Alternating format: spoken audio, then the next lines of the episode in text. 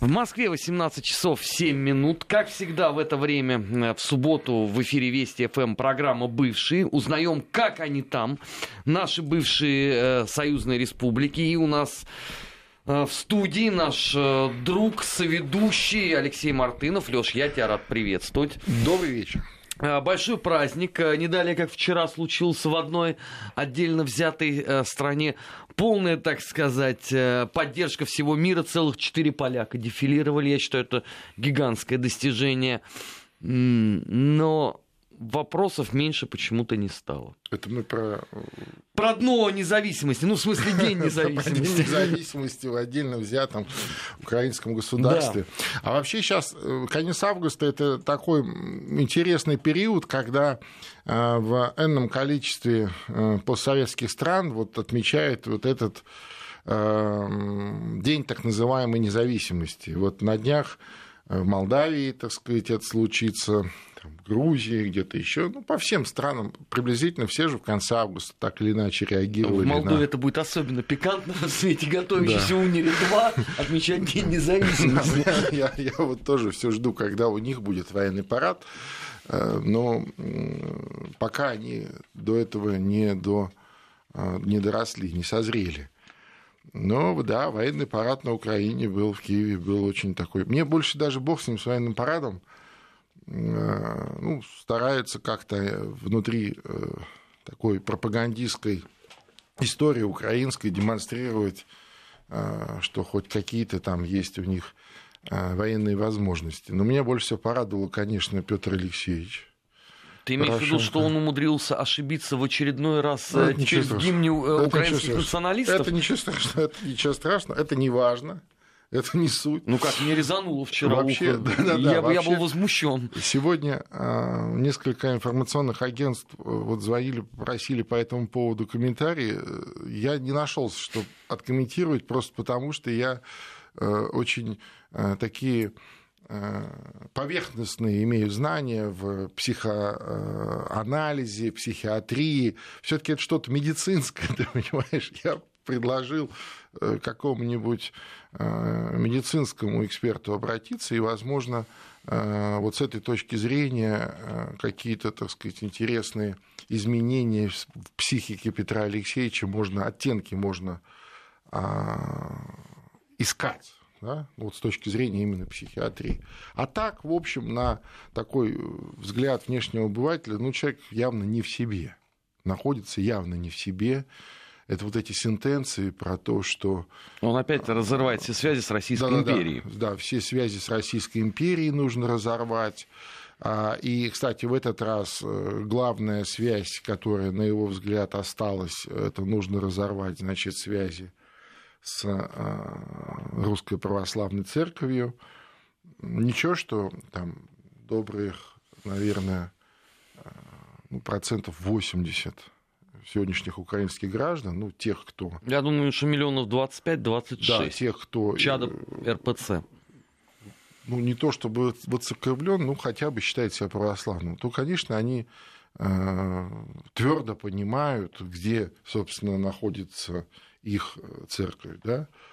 А, Дело же не в географии, а в совершенно в других вещах. Вот эти раскольничьи штучки имени товарища э, Денисенко, он же Филарет, ну, они э, не набирают э, той массовости, которую э, им бы всем хотелось. Обращу внимание, это уже идет там, 28 лет, да? 27 с половиной.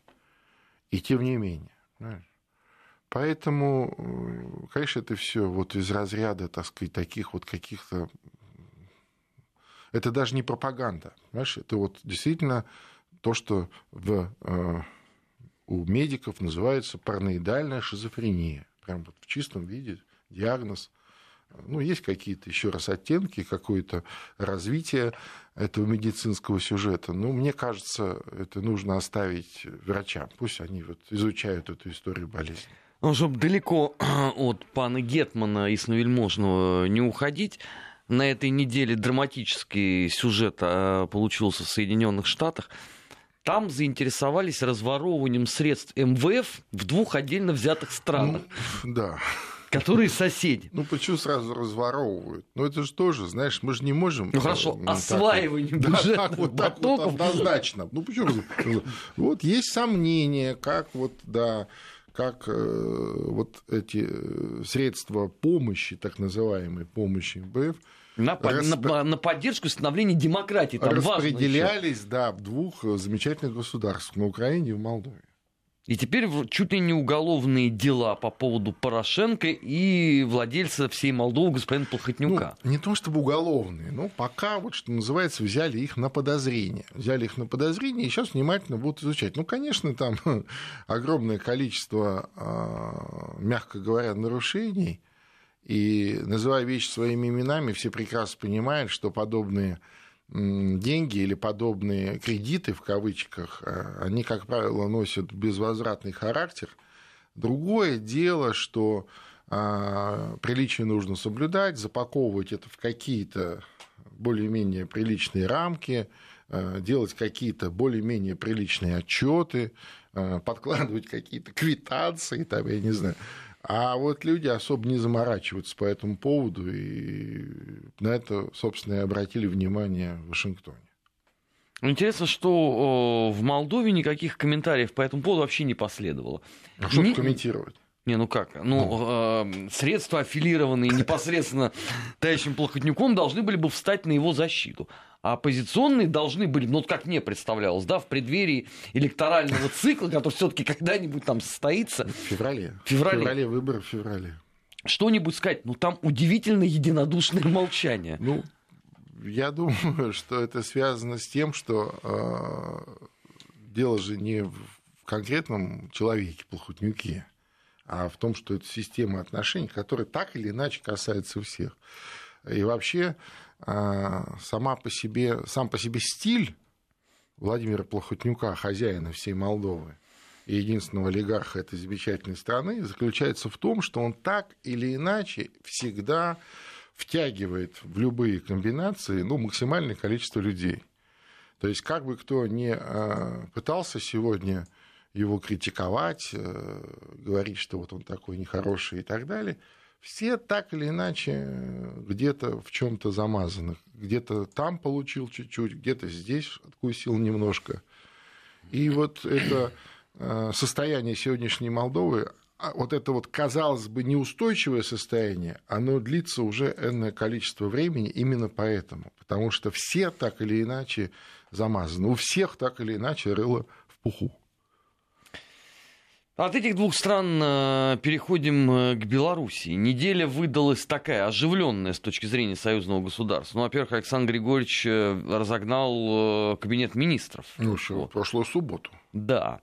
А, ну, просто бурление еще было и на этой неделе по этому поводу. Тем более, что, несмотря на все крики самого Александра Григорьевича Лукашенко по поводу того, что Беларусь никогда не была сателлитом России, внезапно выяснилось, что есть плановая встреча с Владимиром Владимировичем Путиным в Сочи. И Александр Григорьевич, не делая пауз, сразу отправился туда решать э, сложные вопросы. Ну, конечно. Да нет, вообще вся э, вот эта вот, э, так сказать, веселая риторика, и, кстати, это же не первый раз, это время от времени случается с Александром Григорьевичем накануне как раз вот этих эпохальных встреч с российским президентом, где, как правило, Александр Григорьевич ставит главный вопрос, что, дескать, маловато Россия помогает нам финансами маловато. Ну, мы союзное государство, мы самые любимые э, партнеры, соседи, союзники, поэтому дайте нам денег и побольше. Ну, вот такая странная, так сказать, логика.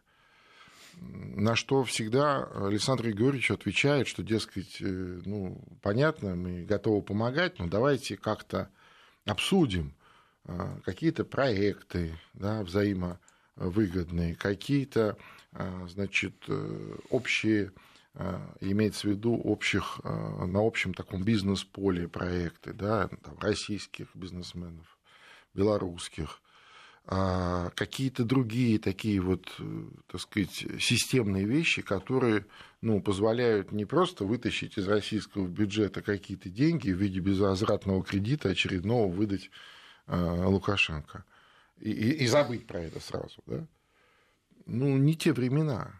Знаешь, не, не, не совсем правильно вот в нынешних условиях так подходить к вопросу. Ну так же привыкли. Вот так же и... нравится и так Но же это хочется. Же беда. Мы же говорим, слушайте, давайте вместе заработаем. Хорошо, у нас есть ресурсы, у вас есть там что-то еще. Вот давайте вот это что-то еще совместим с нашими ресурсами и а, настроим таким образом а, всю систему взаимоотношений, ну, имеется в виду экономических, чтобы вы тоже зарабатывали. То есть это же и другой совершенно ну, как сказать, другой уровень самоуважения, что ли. Ну, так же нельзя без конца. Ну, а вот в понимании Александра Григорьевича э, вот должно быть иначе. Ну хорошо, и э, в дальнейшем как, как это все будет развиваться? Я не знаю. Ну ведь так, как было условно там 10 лет так не назад. Будет точно. Ну не 10 больше, там 15, 20. Ну, берем там условно сытые нулевые, да, так ну, сейчас не будет. Не сейчас будет, будет выстраиваться какая-то новая конфигурация. Совершенно точно, совершенно точно. И э, еще раз, логика э, развития взаимоотношений с нашим, безусловно, ближайшим соседом, партнером, э, союзником Республикой Беларусь а, они как раз будут э, развиваться именно вот в этой парадигме. А, совместные, взаимовыгодные проекты, где все зарабатывают. Но понятно, что каждый должен что-то а, внести в эти совместные проекты. То, что у кого есть. Ну хорошо, а если Александр Григорьевич условно скажет, что его эта новая схема не очень устраивает, а его устраивает только та, которая была? Ну, не знаю мне сложно судить. Э, мне кажется, что э, эта схема должна его устроить. Как же она его не устроит? А, другое дело, что вот в этой новой схеме нужно всем работать и что-то, так сказать, какие-то усилия предпринимать. А насколько готова Белоруссия под руководством товарища Лукашенко предпринимать соответствующие адекватные усилия, э, я не знаю. Я не знаю. Посмотрим. Тем не менее, это вот на этой неделе эти переговоры состоятся, и результат мы будем знать. Подождем, слова придут. Э, удивительное событие, на мой взгляд, э, произошло в Узбекистане. Местные власти неожиданно направили редакторам всех телеканалов национальной телерадиокомпании предписание, требующее, чтобы имя изображения первого президента Узбекистана Ислама Каримова не появлялось в эфире. Это что это вдруг? А, а, ну... а, как же, а как же, нет, подождите, а как же светоч узбекской политики? Не, ну Отец родной, который э, вел республику к благоденствию и процветанию еще не так давно. Ну, это ревность, это ревность, и, безусловно, а, такая ревность а, знаешь, мотивированная в том смысле, что ну вот прошел год, пошел второй, э, как э, сменилась власть в Узбекистане после смерти Каримова, и Конечно, а, и вполне естественно, что действия нового руководства так или иначе все чаще сравнивают с действиями в аналогичной ситуации Каримова. И э, часто эти сравнения не в пользу сегодняшних властей. Э, конечно, требует серьезных усилий, не только медийных, но и там, личных каких-то усилий Э, с одной стороны, признание тех или иных ошибок, а с другой стороны, э, разъяснение, в том числе и широкой э, общественности внутри страны, что и обстоятельства сейчас несколько иные, да? и много что поменялось вокруг Узбекистана и э, новые проекты, с одной стороны, интеграционные, с другой стороны, и экономическое давление, которое идет с Запада в целом на Евразию, ну, через э, большие евразийские э, державы, но тем не менее Узбекистан как участник всего этого процесса так или иначе тоже находится под этим давлением и влиянием. Но, видимо, проще просто запретить вспоминать э, публично э, первого президента Узбекистана и таким образом э, обезопасить себя от подобных сравнений и неприятных вопросов. Ну, получается, что история Шарафа Рашидова имеет логическое продолжение. Теперь также да. Керимова, соответственно, Совершенно точно. Совершенно точно. А как, К сожалению, а, так. А культ Рашидова куда деть? Они с таким трудом отмыли его за предыдущие 20 там с лишним лет. а, торжественно печатали книги, а, каждая дата отмечалась, они сюда приезжали, здесь проводили мероприятия по этому поводу. А теперь что? Теперь оба на выход. И теперь Мерзюев один есть солнцевеликий человек. Ну, откровенно говоря, я считаю, что это серьезная ошибка. И, и даже вот исходя из э, таких региональных национальных особенностей, я имею в виду своеобразный э, менталитет, все-таки, э, тем не менее, вот эта преемственность, да, вот это этот преем, такой преемственность истории, если хочешь, даже вот новейшей, крайне важна для людей, для понимания и ощущения своего государства. Когда вот вы эти целые эпохи вырезаете из медиапространства, ведь у людей же из голов, э, из памяти же это не вырезается ничего. Просто получается, что э, вырезая это из официальных медиа, вы это вырезаете из своего актива. У людей же остается, они же все равно э, задают эти вопросы на своих кухнях условных, да, или разговаривая между собой. А когда вы уходите от этого, соответствующим образом вы э, теряете контроль над а, частью, вот этой частью дискурса внутриполитического. Мне кажется, это очень большая ошибка. Мы же тоже в свое время делали такие ошибки. И что? Да неоднократно. И что? Мы вообще чемпионы мира по вот этим я ошибкам. Говорю, и что? И, и, и, и к чему это в итоге приводит? Мы это тоже все прекрасно помним.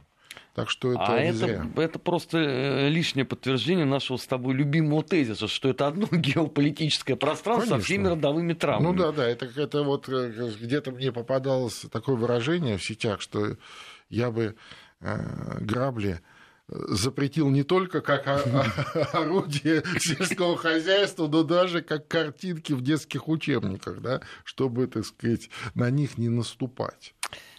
А, в соседнем а, Казахстане решили изучать э, опыт э, Михаила, Михаила Саакашвили по поводу судебной и полицейской реформы. Нет, в принципе, я с Назарбаевым абсолютно согласен. Потому что когда он критикует число современных учебных заведений и говорит о том, что оттуда выходят, извините, маловменяемые люди, ничего не знающие, я да, но скажите, а при этом обязательно опять до основания все рушить, а затем, как сделал Саакашвили? Ой, э, честно говоря, не очень хочется э, вот, критиковать Казахстан э, в этом э, контексте, но действительно ведь, э, ну, понимаешь, ведь в чем смысл э, вот этой реформы Саакашвили, так называемой, от которой, значит, все в восторге были, в свое время. Якобы он целую коррупцию победил. Вот, да. А смысл был в чем? В том, что он за огромные деньги, огромные для Грузии, я имею в виду в процентном соотношении, который он получил э, из э, западных источников, основном от США основную сумму, и там еще консолидированные европейские страны тогда скинулись а, дабы, так сказать, вот такую витрину создать, да, такую витрину антирусского... Кавказская Швейцария, как ее да, собирались сделать. Ви- ви- витрину антирусской пропаганды, антироссийской. Так вот, что на эти деньги было сделано? На эти деньги, а, собственно говоря, а, да, кстати, и Саакашвили только имя этому свое придал, понятно, этим занимались специалисты в основном зарубежные, они вот ту коррупцию, которая всегда существовала в Грузии, да, они ее выдавили снизу наверх. То есть вот э, коррупция как таковая, она никуда не делась. Но вот эта бытовая коррупция с земли была аккумулирована и выдавлена на более верхние эшелоны власти. А в чем успех тогда? Вот этого? и все. И создалось визуальное впечатление, да, когда у вас там, например, гаишники э, перестали брать взятки, стали ходить э, выбритые трезвые, и э, вежливо обращаться к вам, здравствуйте, будьте любезны, извините, заплатите штраф, пожалуйста. Вот и все. Вот и все, что было сделано. А, и, конечно, идти таким путем, ну, наверное, можно. Но кто же даст Казахстану размеры так я не зря про пропорции вспомнил, да, вот Грузия, вот такая там с двухмиллионным населением, трех почти, и Казахстан, раз в 25 побольше, да, и территориально, и с точки зрения людей, проблем и так далее. И, наверное, там на подобные процедуры и денег понадобится побольше. Кто даст? Трамп даст Назарбаеву такие деньги? Я боюсь, что от Трампа зимой снега не дождешься сейчас. Он не в том положении. Я вот не знаю, почему... Сказать, Может быть, вот... Китай захочет простимулировать? Ну нет, конечно. Слушай, конечно, нет. Мне кажется, это все такое... Э, все такое... Э... Просто риторика, думаешь? Ну, конечно. Ведь Казахстан же тоже сейчас в таком интересном положении находится. Во-первых, обращу внимание, что Нурсултан Набишевич э, человек э, весьма э, в солидном возрасте. И со здоровьем у него не очень. И вот уже не первый год, так сказать, вся его так называемая казахстанская элита, которая тоже сегментируется на, на несколько там десятков группировок, кланов, вот с интересом смотрит, когда же, значит, Акела наконец промахнется. Акел никак не промахивается. Да? То есть он по-прежнему, так сказать, условно бодр и генерирует какие-то новые э, сентенции. А с другой стороны, э, Казахстан в последнее время активно в таких заявлениях демонстрирует э, такую, знаешь, перпендикулярность российскому курсу. Пускай даже в таких небольших, ну, каких-то не глобальных вещах. Ведь когда а, президент Казахстана поминает опыт Саакашвили, безусловно, он знает, что это э, будет раздражать И воспримет соответствующие в России. в России. Программа «Бывшие» в эфире Вести ФМ. Сейчас мы уходим на новости. Сразу после этого продолжим. Не переключайтесь. Бывшие. Бывшие. О жизни бывших социалистических. Как они там? Как они там? 18 часов 33 минуты в Москве. Программа «Бывшие». Армин Гаспарян, Алексей Мартынов. Леш, на этой неделе Министерство юстиции Грузии, ну, поскольку мы тут давеча ее вспоминали, mm-hmm. внесло опять в ЕСПЧ иск против России требует установить ответственность Москвы за нарушение ряда статей Европейской конвенции по правам человека. Право на жизнь, запрещение пыток, право на эффективные средства правовой защиты, право на уважение частной и семейной жизни, запрещение дискриминации, право на собственность. В общем, тут полный букет, что это вдруг. Ну, это они, видимо, готовились к визиту канцлера Германии к себе э, с рабочим визитом, как известно, сегодня фрау Меркель находится в Грузии, там путешествует по территории Грузии, даже съездила, не поленилась на границу с Южной Осетией, посмотрела в бинокль э, значит, на расположение российских пограничников, которые стоят на границе Южной Осетии и э, Грузии. Напомню, завтра случится большой праздник э, в Южной Осетии, 10 лет признания независимости со стороны России, 26 августа 2008 года. Вот уже 10 лет прошло, как э, в таком э, частично признанном статусе это новейшее государство вполне себе разбивается, ничего там не меняется, я имею в виду с точки зрения отношений с соседней Грузией. Ну и, видимо, вот таким образом грузинский Минюст подготовился к визиту немецкого канцлера. Ну, на всякий случай надо же. Ну, знаешь, как вот приезжает человек, говорит, здравствуйте, а, а что вы тут делаете? Он говорит, а мы вот тут русским, значит. Не, просто меня да. поражает вот э, число статей. При этом э, все же это, опять же, относится к событиям августа 2008 Конечно. года. Конечно. Я не знаю, как кто, но я что-то вот тогда не помнил, чтобы наши военные во время операции по принуждению к миру неслись вперед, а, протягивая колючую проволоку. Ну, понятно, это же все такое. Более того, я хочу сказать, что э, э, такой знаменитый мем, термин «вежливые люди», он появился у нас в связи с событиями в Крыму. Да, 2014. 2014 год. А вот э, в первый раз э, вот, э, визуально таких вежливых военных, которые, собственно, а, приехали на войну да, вот ту пятидневную миротворческую войну по принуждению Грузии к миру, но тем не менее вели себя подчеркнуто вежливо. А, я вот увидел там, в Южной Осетии, 10 лет назад. Да, это была еще другая армия, а, не та, которую мы видим сегодня, в совершенно другом боеспособном состоянии, более современную, вооруженную, мотивированную, подготовленную – но, тем не менее, это были уже вежливые люди. Уже вежливые люди. То есть это вот, ну, не бывает же так, чтобы, знаешь, тремя щелчками вдруг бац, и все изменилось. Вот оно тогда уже начало меняться. И в этом смысле все эти, конечно, а, обвинения, ну, они пустые, они ложатся скорее вот в ту канву антироссийской истерии, которая сегодня с удовольствием а, раздувается в разных западных институциях, медиа и так далее. Ну, коли ты сам вспомнил про э, закавказское турне Ангела Меркель, оно же достаточно любопытно, потому что Меркель еще не успела, например, доехать до Баку, а уже один человек был забанен сразу. Депутат э, Бундестага. А что Меркель вдруг потребовалось э, ехать на Кавказ? Она до этого же там не была. Никогда. Не, Никогда она не была. Ну, конечно, слушай, это же сейчас вообще интересные же процессы идут. Ведь до недавнего времени, в том числе и э, Германия, и, да и Меркель сама, особо не заморачивались по поводу формирования э, такой личной повестки или собственной какой-то политической повестки.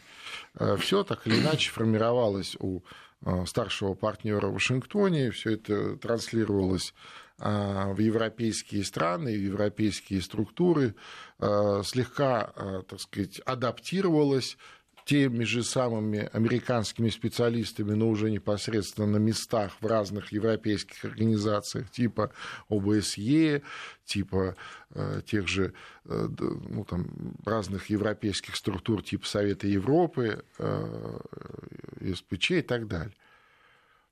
А теперь же этого нет. Ну, люди-то, может, специалисты остались, но явно никто им не говорит, что делать.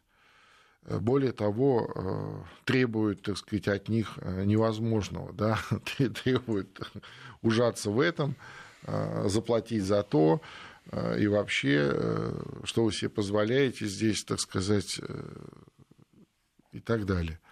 И, конечно, им это не нравится, они вынуждены сегодня формировать собственную повестку, а формирование собственной повестки э, подталкивает, в том числе и к путешествиям, к таким путешествиям, как вот сегодня канцлер Меркель предприняла на э, в Закавказье, вот там Грузия, пожалуйста, Азербайджан. Не знаю, заедет ли она в Армению. Пока по этому поводу никаких сведений нет.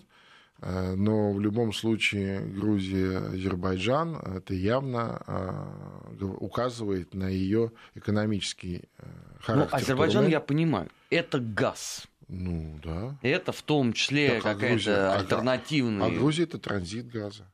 Транзит газа, нефтепродуктов. Ну, а в Армению, в молодую демократию, неужели Меркель не интересно съездить? Ну, может быть, интересно как э, туристу, но с точки зрения, опять же, вот какой-то такой перспективы, имеется в виду экономической, Армения никого интереса не представляет э, для Европы.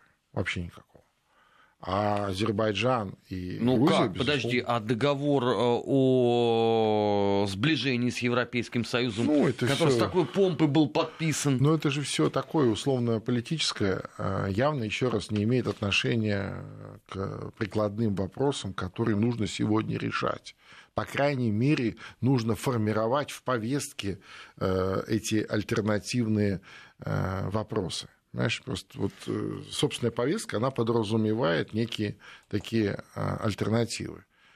А, ну, не знаю, как получится у нее. Ну, в любом случае принимают, разговаривают, общаются, но это очень непростой регион для партнерства, очень непростой, тем более для европейцев, которые не вполне себе а, до конца понимают вот ментальность этих людей. Э, ведь Европа всегда соприкасалась с этим регионом через Россию, через нас, э, как правило. Э, и вот когда это через Россию, тогда это более-менее работает. Ну, потому что мы и европейцы одновременно, и в то же время мы вполне себе понимаем этот византийский менталитет, да, наследники которого вот живут в сегодняшнем современном Закавказье. Ну, э, говоря о Закавказье, нельзя не упомянуть Армению. Эта неделя у них все-таки поспокойнее выдалась, чем э, предыдущая. Все э, на успокоение переходит постепенно. Или еще есть порох в пороховницах у этих людей. Ну, знаешь, э, ведь невозможно же быть без конца поставщиком новостей э, в э, передовице да, международных СМИ. Ну, согласись, Время предложение нужно... арестовать начштаб ОДКБ – это была свежая да, идея. согласен. Он, кстати, подал в суд там, на какого-то местного политолога, который вот пытался развивать эту мысль после того, как его уже отпустили под подписку я имею в виду генерала Хачатурова, вроде бы и президент Роберт Кочерян э, был освобожден под подписку. Понятно, что э, требует, э, экзальтированная публика требует, так сказать, отмены этой подписки. Но пока вроде бы вот конец лета как-то более-менее успокоился. Я не знаю, что успокоило сегодняшних, сегодняшнюю армянскую публику. А, возможно, тоже предстоящая встреча с российским руководством по тому же самому вопросу, по вопросу номер один. А, не знаю, посмотрим. А вот э, иных фактов сдерживания, кроме как встречи с российским руководством, на постсоветском пространстве уже не осталось. Да? То есть раньше можно было хотя бы пенять в сторону Соединенных Штатов, да? но теперь э, сэру Трампу не до этого. Ну да, э, так и мне кажется, дело тут даже не в Трампе, а в принципе. Э, вот прошло время, и за эти там 25-27 лет все, что можно было э, сделать или все, что можно было получить от постсоветских государств, от частей бывшей советской страны, наши оппоненты так или иначе получили. А дальше развивать эти процессы, это значит тратить деньги э, на то, чтобы содержать, э, ну, по крайней мере, определенную часть элиты ну, с таким сомнительным результатом. Но его, мягко говоря, никто не гарантирует. Ну да. А, поэтому они просто взяли и поставили все эти свои э, процессы на паузу. И по старой, так сказать, привычке, а понятно, что Э, на постсоветском пространстве нет ни одного государства, кроме России, большой России, э, которое э, могло бы позиционировать себя как действительно независимое государство. То есть вот этот логика лимитрофа, она все равно, понимаешь, давлеет вот над элитами, национальными элитами в этих а государствах. Вот в следующей, последней части программы «Бывший» поговорим о моих самых э, любимых лимитрофов из Прибалтики. У них тоже оказалась оживленная неделя. Сейчас прогноз погоды, и после этого продолжим, не переключайтесь. Бывшие. Бывшие. О жизни бывших социалистических. Как они там? 18 часов 47 минут э, в Москве. Программа «Бывший» Армен Гаспарян, Алексей Мартынов. И переходим мы э, непосредственно к Прибалтике. В частности, э, для начала к Латвии.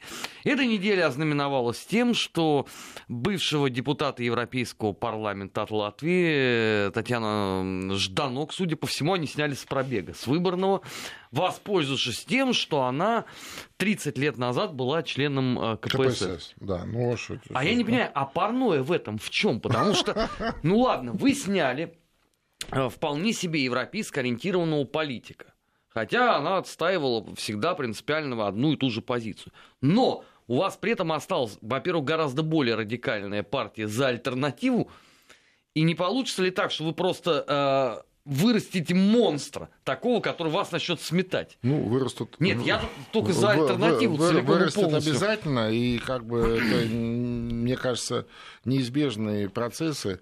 Э, меня в Латвии на этой неделе порадовало другое событие, что нашего коллегу, товарища Александра Гапоненко да. отпустили из-под стражи, из тюрьмы, он С... сумел освободиться, спасибо огромное адвокатам, которые, так сказать, э, очень э, так, хорошо поработали, и всем, кто поддерживал его.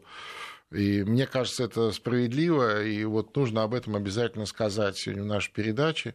Александр Гапоненко – это тот человек, который тоже на протяжении многих лет, там, э, все эти 20 с лишним лет отстаивает права русскоязычных, русскокультурных граждан Латвии. Права, причем именно с точки зрения Европейской конвенции, с точки зрения общих таких мировых критериев прав человека. Это образование на родном языке, это, так сказать, какие-то культурные, религиозные Э, права, которые имеет каждый человек, ну, исходя из э, своего э, этнического происхождения, своего мироощущения и так далее. И вот ровно за это, так сказать, он просидел в тюрьме достаточно долго, там почти полгода, ну, чуть меньше, и, и слава богу, что он В отпущен. апреле его, по-моему, да, весной, весной. Слава богу, что он отпущен. Что будет дальше с политическим ландшафтом, я не знаю. Посмотрим, будем наблюдать. То, что Татьяну Жданок сняли, мне кажется, тоже несправедливо в данном случае. Ну, по крайней мере, э, она такой яркий политик, э, которых не так много, кстати, в Латвии. Я имею в виду яркий политик, которого бы знали за пределами этого небольшого государства. Ну, в том числе и с трибуны Европейского парламента она много выступала по разным общеевропейским, кстати, вопросам, не только связанным с а, такими а, особенностями латвийского политического ландшафта, но и в том числе и по общеевропейским вопросам, и достаточно а, известный человек. И то, что они таким образом поступили, ну, не знаю. А, параллельно ведь э, жителям республики предложили самостоятельно защищаться, если вот случится война, потому что не могут обеспечить безопасность абсолютно всех граждан власти. Ну да. Тут у меня очень много вопросов. Ну, Я человек злопамятный. Мы не будем же называть цифры, которые требовались с Запада для того, чтобы обеспечить безопасность вот этого форпоста НАТО, который будет останавливать русские танки и так далее, и так далее. Уже речь не за танки даже идет, а если вы даже собственных жителей обеспечить безопасностью не можете. Ну, обеспечение безопасности граждан – это одна из э, базовых и главных функций любого государства. Если государство э, расписывается в своем э, значит, своей недееспособности в части обеспечения собственных граждан, безопасности собственных граждан, стало быть, это уже не государство. Вот Откройте любой учебник, так сказать, э, с любым определением государства, вы увидите то, что я сейчас говорю. И, соответственно, если государство само, само а, отказывается от своей главной и э, единственной безусловной функции, э, то это хороший вопрос задуматься гражданам Латвии вообще. Куда, Особенно в преддверии выборов. Куда делось, куда делось их государство? Куда оно делось? Потому что все же думают, что оно есть, а его уже нет.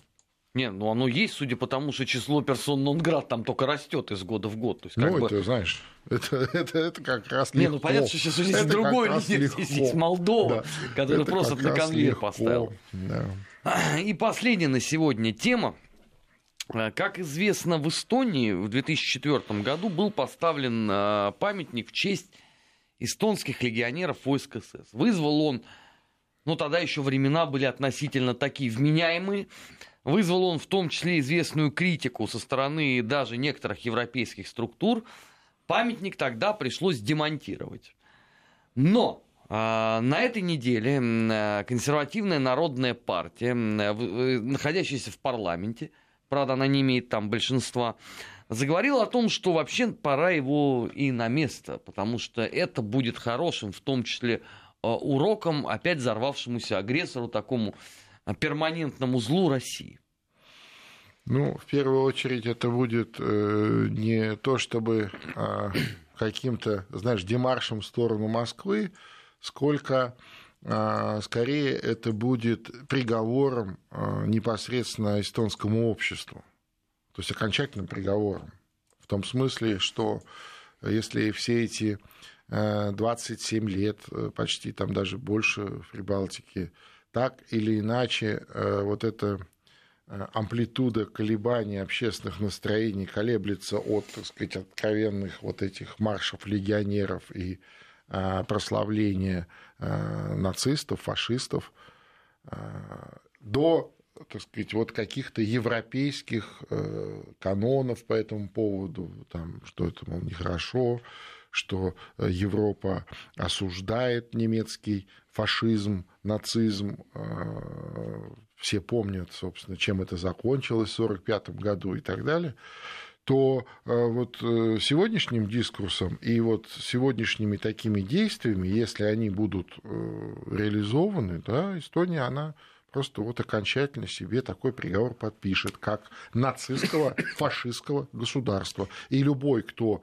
там не считает себя нацистом и фашистом, должен либо покинуть страну, либо может попасть там, в концлагеря, например, как это было при э, значит, Гитлере в Германии э, и в других э, странах, которые поддерживали подобные, ну, реализовывали подобные режимы либо еще что-то с ними может случиться и так далее. Интересно, что а, параллельно этому же а, Эстония в очередной раз а, собирается потребовать от России взыскания... Пусть потребует. Очень хорошо. Мы тоже ждем. Я О, говорю, хорошо. в Лефортово два этажа свободно Слава будут приезжать. Богу, если вы, ребята, решили подвести, наконец, баланс да, вот этого всего, отлично. Но только я боюсь, что э, вот этот баланс будет явно не в их пользу и э, расплатятся дай бог, э, эти несчастные эстонцы лет через 500 с Россией за все те, э, так сказать, деньги, ресурсы, э, человеческие усилия, которые были потрачены на то, чтобы эти маленькие никчемные, так сказать, места стали